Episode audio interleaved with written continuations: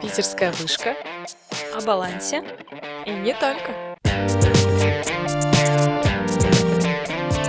Всем привет! На связи Вышка. Меня зовут Маша, и я заглянула к Алисе в рубрику «Карьерный совет» в качестве ведущей. Сегодня мы поговорим о том, как попасть в крупную компанию без опыта работы. Наш гость Мария Марченко, администратор проектов компании «Газпромнефть». Мария, здравствуйте. Да, добрый день. Как ваше настроение? Боевое. Очень рада, что позвали. Замечательно. Тогда давайте начнем. Вообще расскажите о компании, чем она занимается.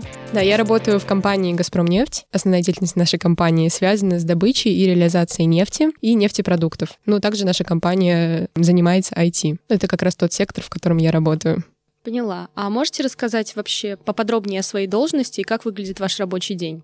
Да, конечно. Как вы и сказали, я являюсь администратором проектов. Я работаю на проектах IT for IT, то есть это разработка решений для оборудования, для машин, в общем, для IT. И у меня есть несколько проектов, на которых я в данный момент работаю. Один из них — оптимизация IT-ландшафта. Звучит сложно, но на этом проекте я веду бюджеты, занимаюсь планированием, создаю встречи, также веду их мемо. В общем, я стараюсь максимально творчески подходить к процессу своей работы, потому что для меня это очень важно — развиваться не только технически, но и творчески. Вот. И плюс у меня гибкий график, то есть я параллельно учусь на третьем курсе в университете, я учусь в политехническом университете, и как бы это странно ни звучало, работая в «Газпром нефти», я учусь на ресторанном и гостиничном бизнесе.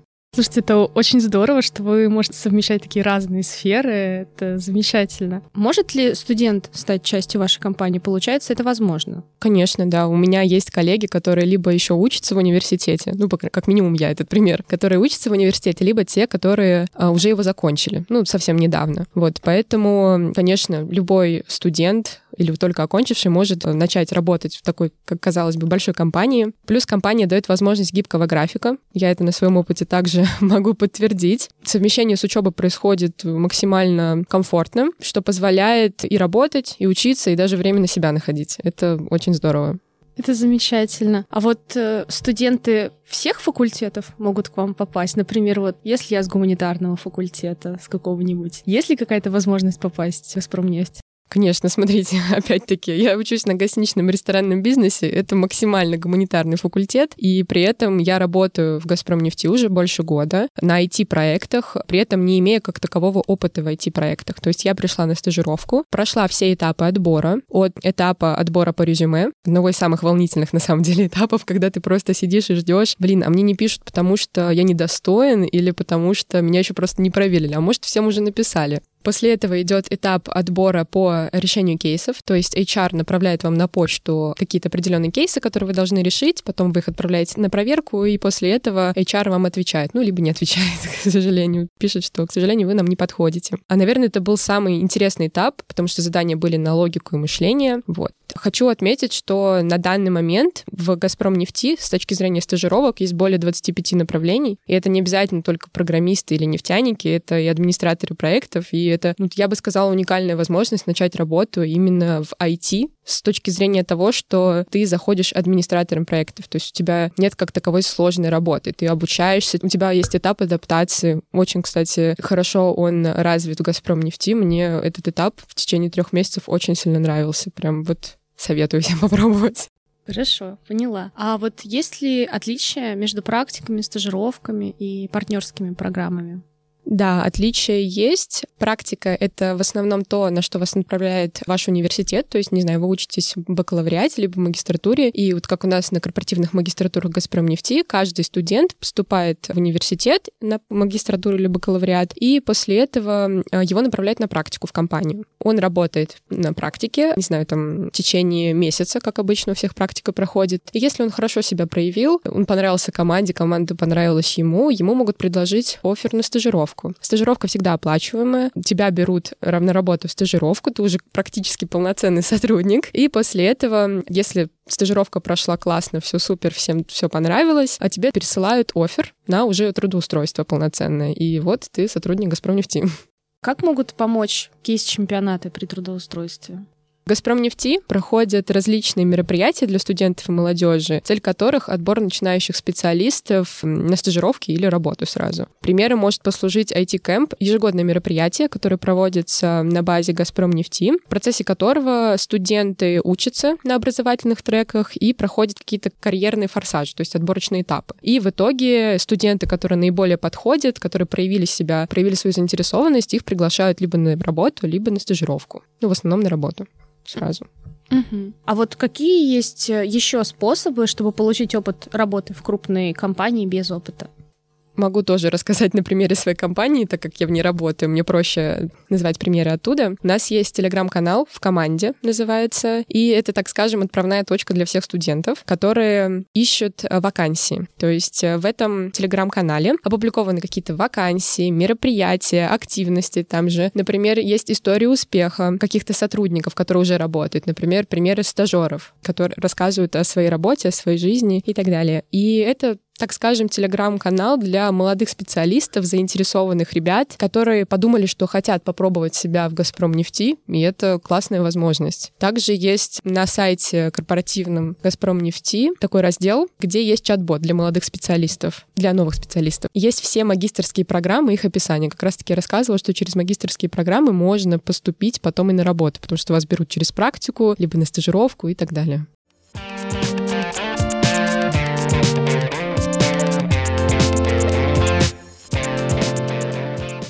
Какие качества и навыки нужно иметь, чтобы успешно вообще пройти отбор на вот все вот эти партнерские программы, практики, стажировки, кейс-чемпионаты и так далее? Ну, на самом деле, как минимум, нужно просто этого хотеть. Нужно быть коммуникабельным, уметь работать в команде, уметь адаптироваться. Это очень важно, особенно в последнее время. Желательно быстро учиться, уметь это демонстрировать. Не стесняться демонстрировать, что ты там что-то познаешь новое. Также навыки самопрезентации очень важны. Вот опять-таки на этапах отбора, практически на каждом этапе, будь то собеседование, созвон с HR и наставником, резюме. Везде важно уметь самопрезентовать себя показывать свои хорошие качества, свои стороны, чем ты можешь быть полезен. Также важно не бояться задавать вопросы. То есть может показаться, что твой вопрос глупый, но на самом деле это не так. Все понимают, что ты начинающий, ну там, будущий специалист, начинающий специалист. Очень важно задавать вопросы. На самом деле это в какой-то момент вас спасет, потому что вопросы не будут копиться просто комом снежным и вас не завалят.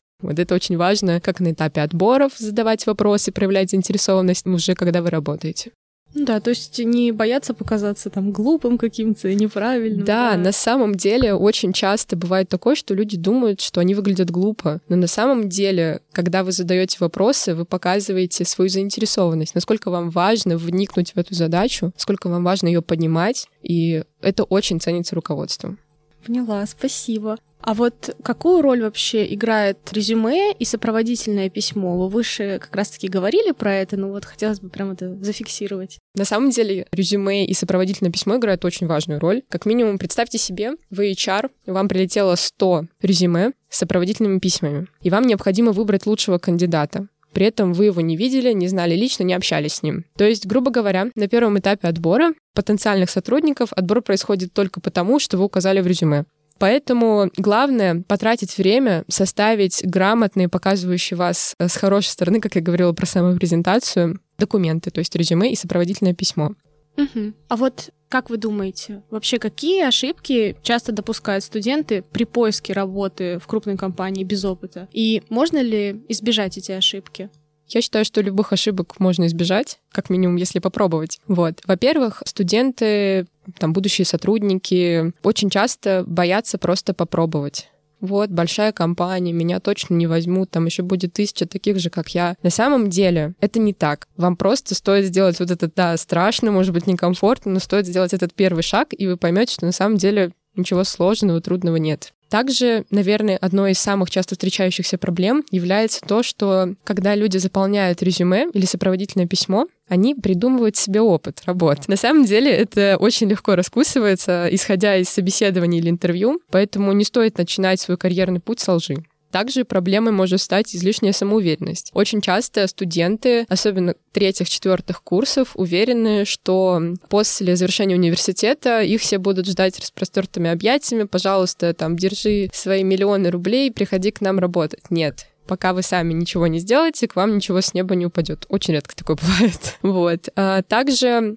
наверное, самый последний назову ошибкой — это излишнее ожидание по поводу зарплаты. Вот я говорила про то, что студенты думают, что они выйдут и пол- будут получать там 150 тысяч в секунду. Нет, так не работает. Поэтому излишние ожидания по поводу зарплаты очень часто еще указывают в резюме, там, хочу получать от 200 тысяч. Ну, круто после университета сразу, так без опыта работы. Поэтому нужно понимать, что ты студент, ты без опыта, ты только, я прошу прощения, вылупился, тебе надо получить этот опыт, поэтому какие-то излишние ожидания могут просто тебе разрушить. В общем, не стоит чего-то ждать. Нужно просто попробовать, и я уверена, что первая работа будет, скорее всего, устраивать вас и вашего работодателя по всем условиям. Ну, в идеальном мире, конечно, но я столкнулась именно с таким. То есть мыслить надо более реалистично всегда. Конечно, да. Жить на радуге, конечно, круто, но это неправда. Ну да, к сожалению, да.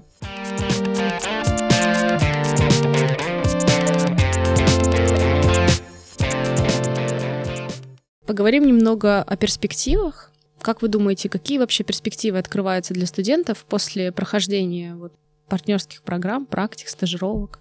Ну, смотрите, основной перспективой является работа в крупной компании, IT-компании, с множеством плюсов и способов для развития. Также я считаю, что после того, как вы не знаю, закончили стажировку, отработали в компании, вы когда устраиваетесь на стажировку, у вас все равно есть, так скажем, в вашей трудовой книжке, что вы работали в «Газпромнефти». Да, три месяца, но вы работали в «Газпромнефти». И это может быть тоже для кого-то дополнительной уверенностью, дополнительным плюсиком. Кого-то, может быть, возьмут на работу, потому что у вас уже есть какой-то определенный опыт работы в крупной компании. Вот. А, но я считаю, что основным плюсом, наверное, все-таки является опыт опыт работы в достаточно большой компании, в которой работают тысячи человек, да даже больше. И компания, которая позволяет тебе развиваться не только как специалисту, а и творчески. Например, сейчас у нас запустили проект с доступом, я думаю, все знают такую платформу Skillbox, там очень много классных курсов. Но я бы не сказала, что там очень много курсов для нефтяников.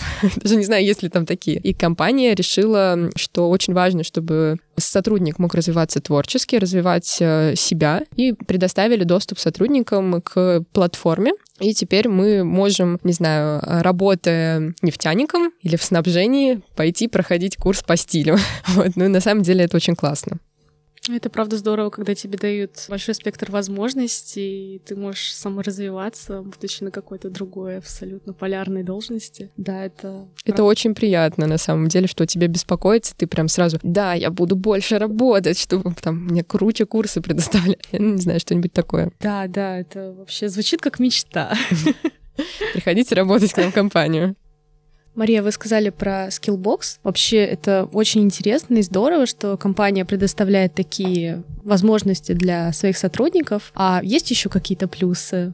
Ой, слушайте, у нас на самом деле, начиная от офисов, очень много плюсов. То есть в моем офисе, где я работаю на Виленском переулке, у нас очень много мест, где ты можешь отдохнуть, как раз-таки расслабиться, отвлечься от задач. То есть у нас на каждом этаже есть даже те же кофемашины, где ты можешь сварить себе какао, потом пойти на террасу, полежать, отдохнуть или посидеть на пуфике. Вы можете пойти, если вы устали, и, например, вы работаете уже поздно вечером, вы можете пойти в капсулу для сна, вздремнуть минут 15. Если вы понимаете, что для вас очень шумно, вы можете в коворкинге, вы можете пойти в шумы капсулу шумоизоляции. То есть вы садитесь, и там очень тихо, очень комфортно. Я очень люблю эти капсулы. Это одно из моих любимых мест, потому что мне тяжело работать в постоянном каком-то потоке, в шуме. Вот поэтому для меня это один из вариантов. Также у нас в офисе есть тренажерный зал.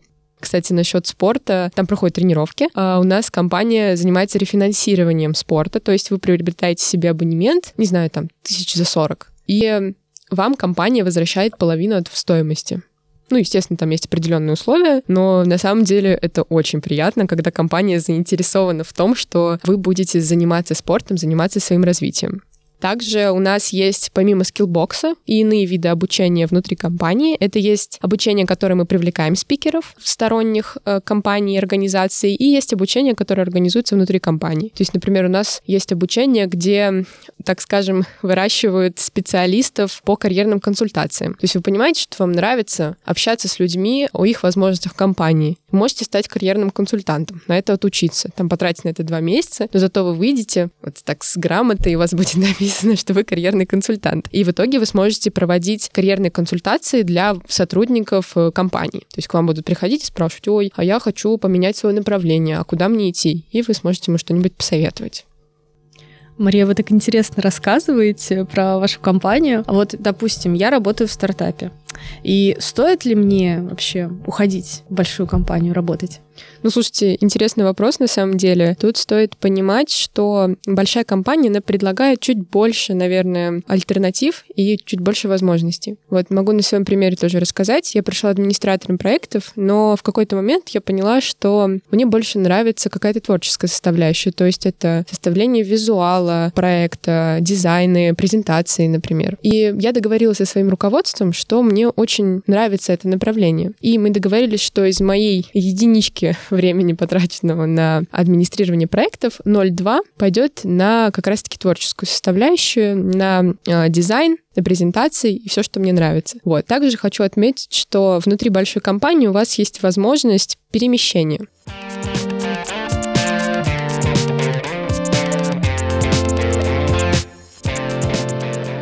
Вот давайте теперь такой интересный вопрос. А верите ли вы в то, что существует понятие work-life balance? И соблюдаете ли вы его? Ой, конечно. ну, мало ли кто не знает, э, work-life balance — это такой термин, который используется для описания баланса между работой, учебой, там, личной жизнью, дружбой, не знаю, всем чем угодно. И я уверена, что он есть.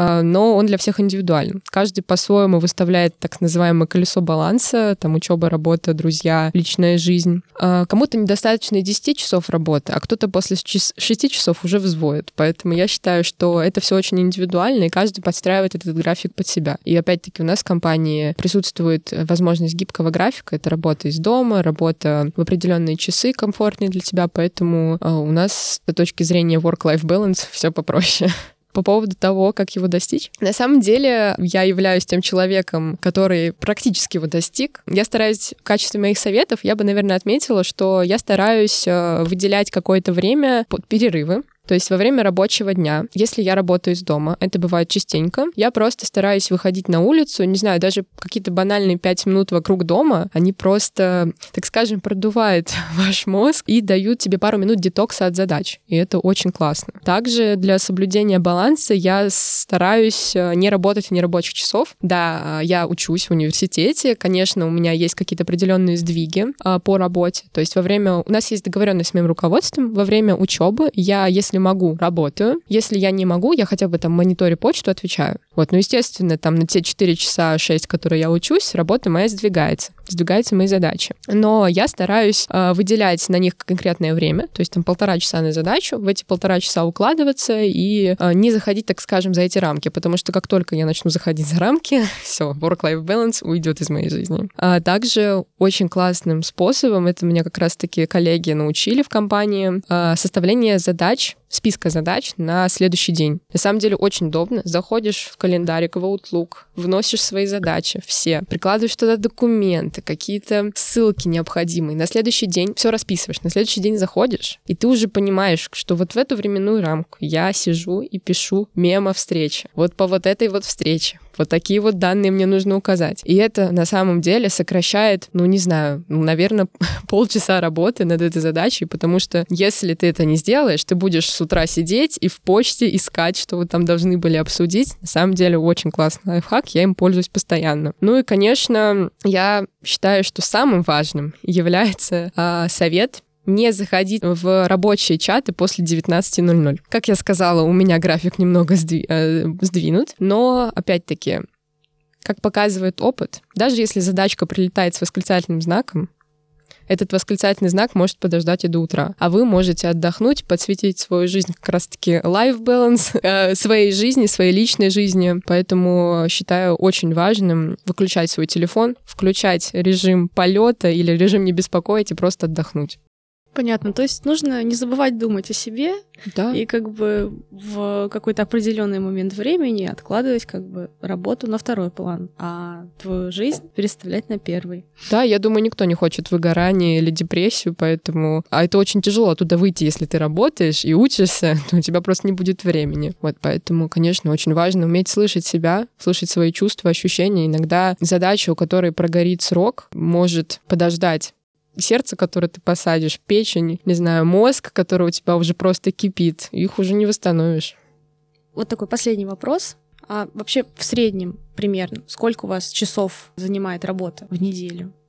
Интересный вопрос. На самом деле у меня работа занимает около 40 часов в неделю. Иногда это меньше, иногда это больше. Зависит от, так скажем, сезона в моей работе. То есть очень важно время года, время месяца. То есть есть там какие-то определенные этапы, которые занимают гораздо больше моего времени, чем э, другие задачи. Вот. Поэтому в среднем это около 40 часов в неделю. Но бывает и такое, что э, я работаю по выходным. Но хочу сразу сказать, что э, сверхурочка она оплачивается моей компании, в компании «Газпромнефть цифровые решения». То есть у нас сверхурочка не очень приветствуется, то есть не хотят, чтобы люди перерабатывали, все хотят, чтобы у всех был тот самый work-life balance, чтобы люди могли и отдыхать, и работать. Вот, поэтому что-то около 40 часов. Понятно. Мария, большое спасибо, что вы пришли к нам сегодня на подкаст. Я надеюсь, наши слушатели теперь знают намного больше о компании «Газпромнефть» и как в нее попасть. Я желаю всем отличного настроения и хорошей работоспособности.